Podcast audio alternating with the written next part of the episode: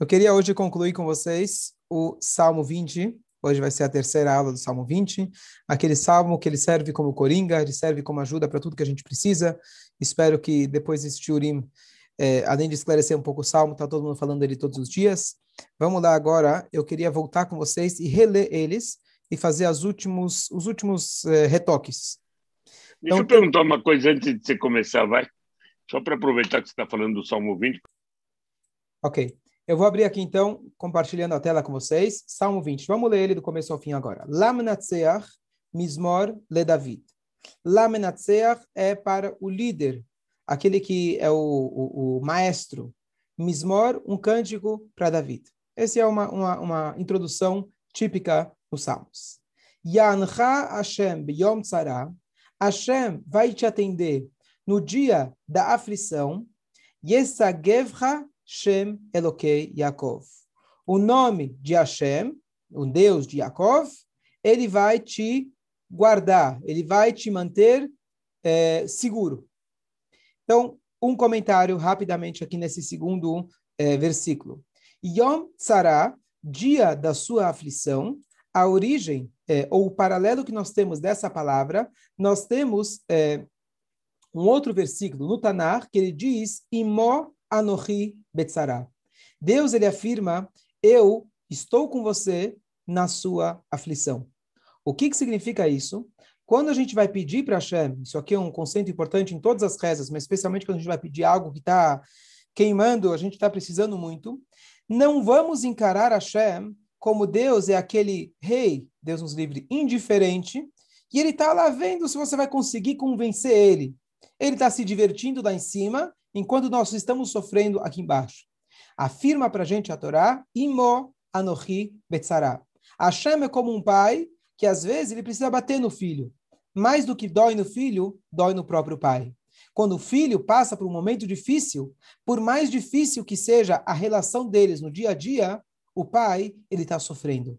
Por mais que eles não se falam no dia a dia, Deus nos livre. Por mais que um filho possa esquecer do pai, se um filho passa por um momento difícil, isso dói para o pai também. Portanto, o filho tem que saber que quando a gente pede para o pai, eu não sou um estranho, eu não sou alguém que vai pedir, pelo amor de, por favor, me ajuda.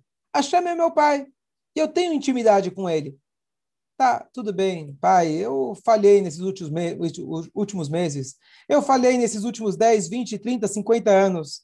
Mas vamos lembrar uma coisa: você é meu pai, e o filho, com essa confiança, o pedido dele não é como um súdito, como um escravo para um rei, e sim como um filho para um pai. É algo muito mais próximo, e isso desperta na gente muito mais coragem, confiança e fé em Hashem. Então, quando logo no início desse versículo a gente fala Yanha Hashem Beyom Tzara, no dia da aflição, a gente já está lembrando, fazendo uma alusão àquele versículo que diz que Yom Tzara, o dia da aflição, Deus está com a gente. Então, sempre a gente às vezes a gente reza, a gente não sabe qual é o sentimento adequado que a gente tem que ter. Então aqui a gente tem uma dica.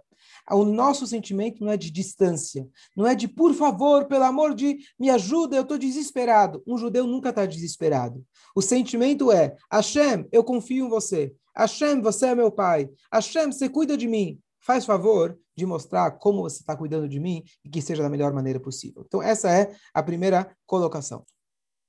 Próximo. Ishlach Ezrecha Mikodesh Umitzion Isadeka. Envie a sua ajuda do sagrado e de Tzion você vai sustentar. Vou ler mais um e vou explicar. Iskor kol minchotecha. Lembre todos os é, é, as oferendas. Uma delas se chama mincha. Veolatcha yedashne sela. E é, aprove aqui a tradução, aprove a é, todos os tipos de olá, que são aqueles tipos de korbanot que são chamados é, holocausto. Então, o que, que a gente está falando nesses dois psukim? O que, que significa Hashem mande a sua, sua salvação do sagrado? Não. Se você está querendo dinheiro, manda a sua salvação do seu cofre. Se você está querendo saúde, manda a salvação porque você manda a cura porque você é o, é o grande médico. O que, que significa do Kodesh? Traga para a gente a salvação do Kodesh. Então, aqui tem um conceito básico judaico que é o seguinte: quando alguém está doente, a, o instinto, o primeiro instinto que nós temos é tratar os sintomas.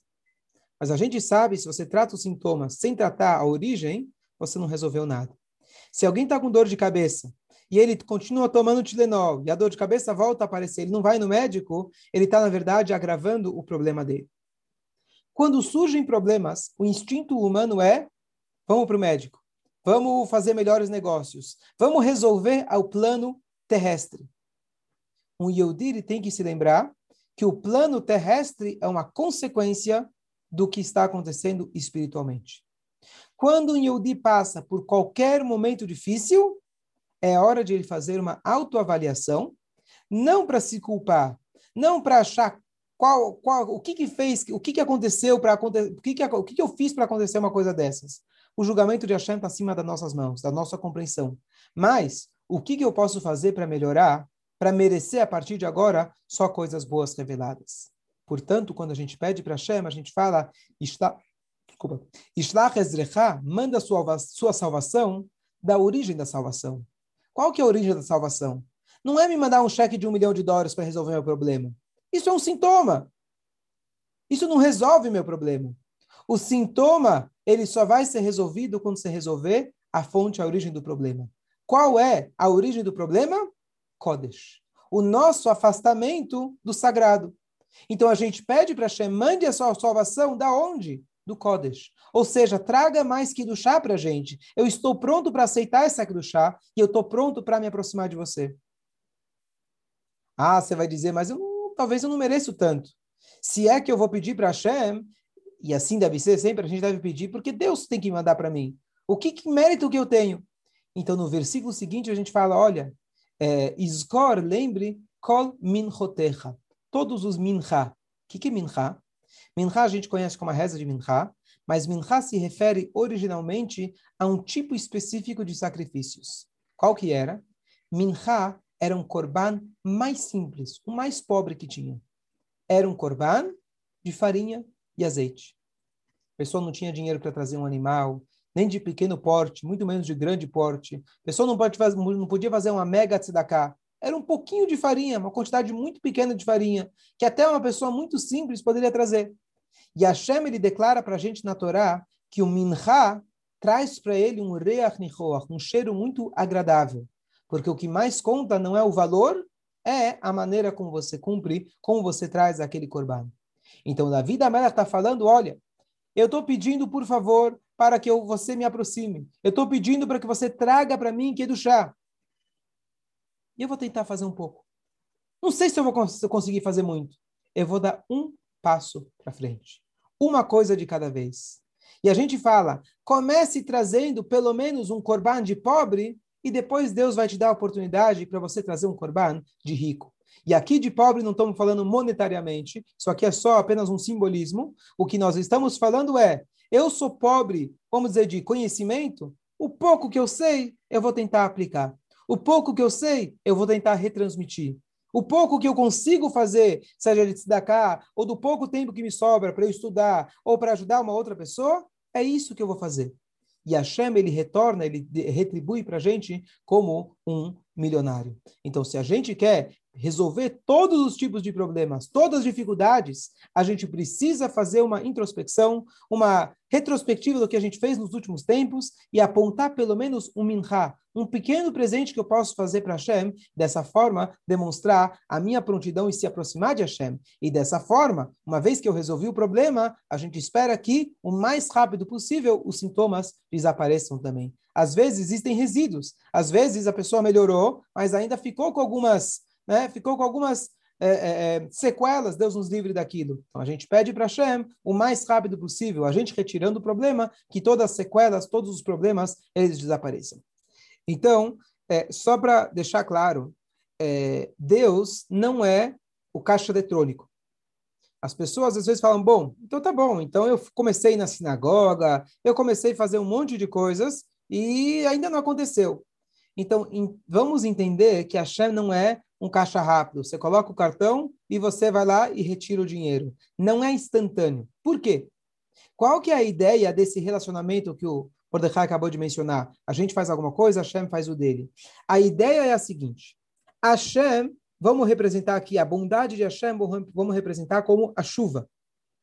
A chuva, ela vem de Hashem, por ele viria sempre. Às vezes a gente merece mais, às vezes menos, mas Hashem, ele manda a chuva. Para que a chuva possa fazer com que o seu campo dê frutos, você precisa de uma coisa. Arar, semear, plantar, cuidar. Se você não fizer isso, por mais brachot que Hashem te mande, você não vai ter o recipiente para conter essas brachot. Como a gente sabe, como tem aquela é, maldição na Torá, esperamos que nunca aconteça, mas a pessoa fala, eu comi, mas não consegui ficar satisfeito. Hashem te mandou o dinheiro, mas você não conseguiu ter o usufruto daquele dinheiro. Então, quando a gente fala de melhorar os nossos atos para poder merecer que Hashem dê mais, é, tem dois, dois pontos. Número um, o mais importante de tudo é que a Hashem ele deu para a gente um sinal. Quando alguma coisa não está indo como o jeito que a gente esperava, é um sinal que a Hashem está dando para a gente acordar. E quando a gente melhora e faz uma mitzvah a mais, não é essa troca, eu faço, te dou, eu faço, te dou. Porque nesse mundo a gente nunca vai conseguir conter o resultado verdadeiro de uma mitzvah. Uma mitzvah a gente consegue atingir coisas infinitas que só no Olamabá talvez a gente vai conseguir receber. Então o que a gente está fazendo, na verdade, a gente está plantando. Hashem, olha, eu fiz chuva, eu quero que você manda chuva. E para que eu possa conter e aproveitar dessa chuva, eu vou agora plantar, eu vou agora arar o meu campo. Então eu vou me melhorar como pessoa, como Yudi, me aproximar mais de Hashem. Então não é exatamente que eu estou fazendo para que Hashem me dê, aí eu fico nessa troca. Isso fica, na verdade, Deus não é uma lista de supermercados. Você chega lá, faz essa lista de pedidos, Shmoná Estre, papapá, e sai. No final você sai com a cobrança e fala: peraí, cadê?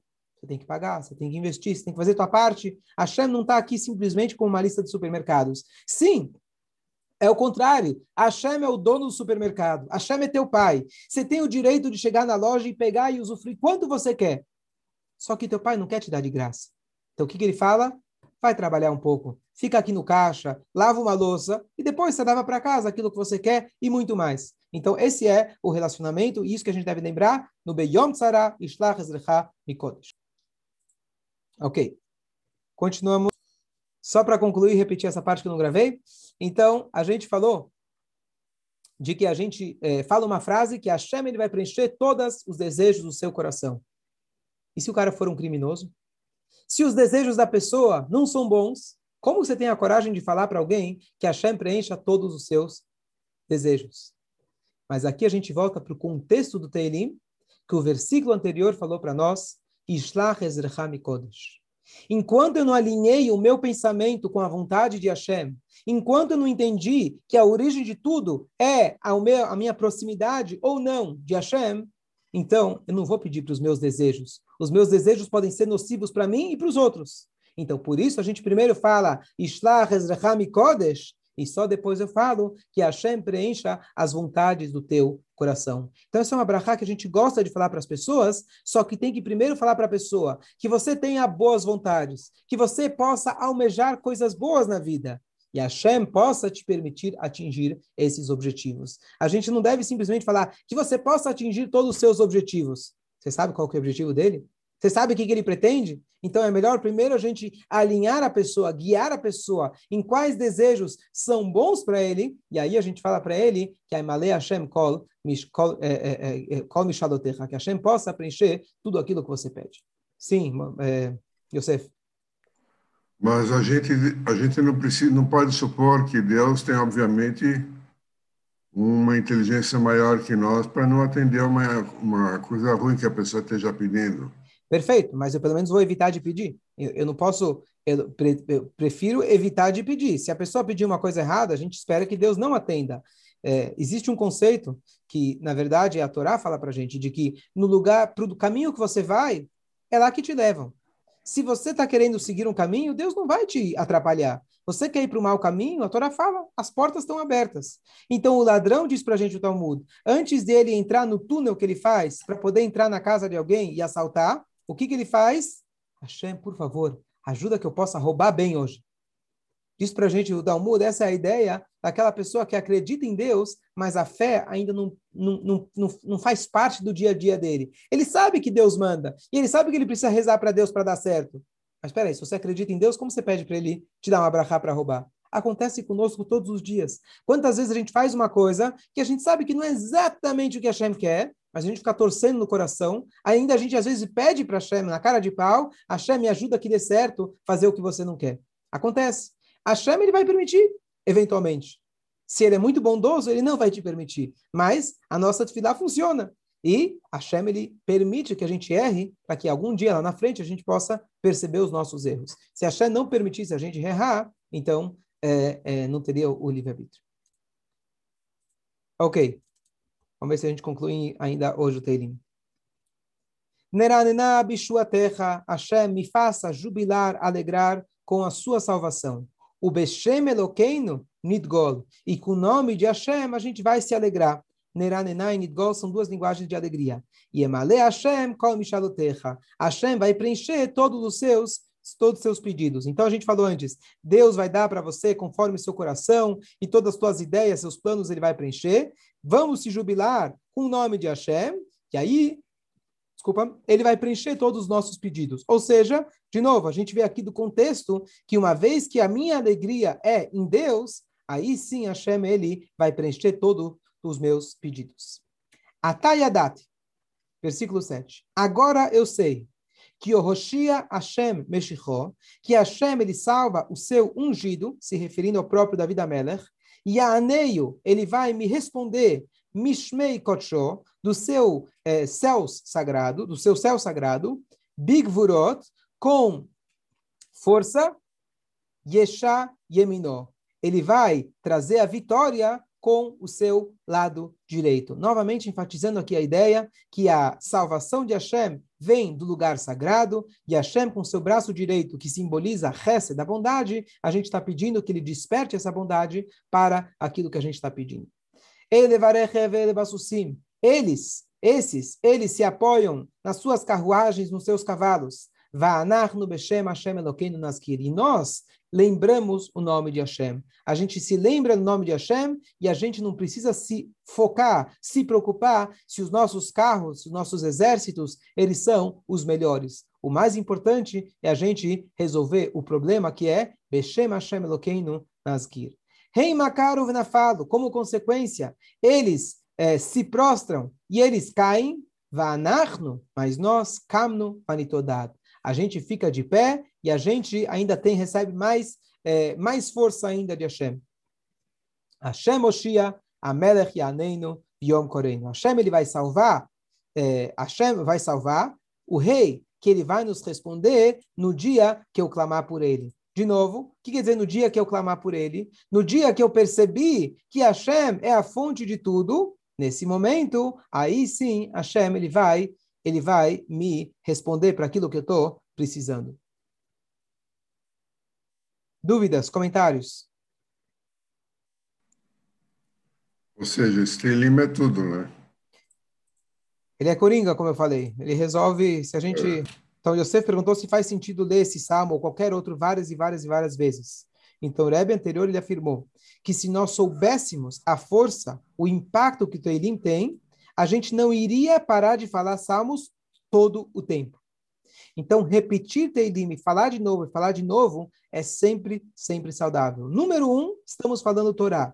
Número dois, estamos usando aqui o, o, um dos trechos super, super importantes sagrados de júbilo e súplica para Hashem, falados pelo David Neim Zimirot Israel, o grande salmista do povo de Israel. Agora, só é, um ponto que eu acho que volta ao que eu falei no início, de que às vezes a pessoa está num desespero. E a pessoa fica lendo, lendo, lendo, lendo com um desespero é, a ideia do Teilim, aquilo que a gente falou antes, é um pedido, mas é um pedido para um pai. Hashem não é um estranho. Então, às vezes, para um estranho, você vai falar, eu vou pedir uma vez, vou pedir mais. Ele, acho que ele não está ouvindo, então eu vou pedir mais. Por favor, me ajuda, por favor, eu não estou aguentando, está muito difícil. Não. O Teilim é muito mais despertar esperança, despertar aquele sentimento de proximidade de Hashem, do que uma reação desesperada de alguém que está perdido e não sabe o que fazer. Então, claro, a gente não sabe o que fazer, vamos ler Teilim. Mas o Teilim ele tem que fazer igual para o rei David. O rei David ele fala, Gam ki como a gente falou no versículo 23, que a gente estudou, no capítulo 23. Mesmo quando eu estiver no pior dos abismos, Hashem lo irará que Eu sei que nada vai acontecer porque você está comigo. Então a ideia do Teilim e ler cada vez mais não é para reforçar Deus no nível de desespero. Pelo contrário, para reforçar nossa calma, nossa confiança. Então, se você lê o Teilim com essa, com essa, com esse intuito, com certeza isso vai trazer coisas maravilhosas independente de como você lê, é maravilhoso. Mas o que eu quero enfatizar é que o Teilim não tem que ser é, feito com desespero, para desesper, despertar mais o desespero e achando que a não está ouvindo, Hazu Shalom. Eu vou ler de novo porque ele não ouviu. Não, eu vou ler de novo porque eu preciso me conectar mais ainda. Eu vou ler de novo porque isso me fez bem. Eu vou ler de novo que me fez sentir que eu estou mais próximo de Hashem. Yesagev Hashem Elokei Yaakov. Deus está me apoiando. Então, cada vez que eu leio, eu me sinto mais apoiado. Esse é o espírito da coisa.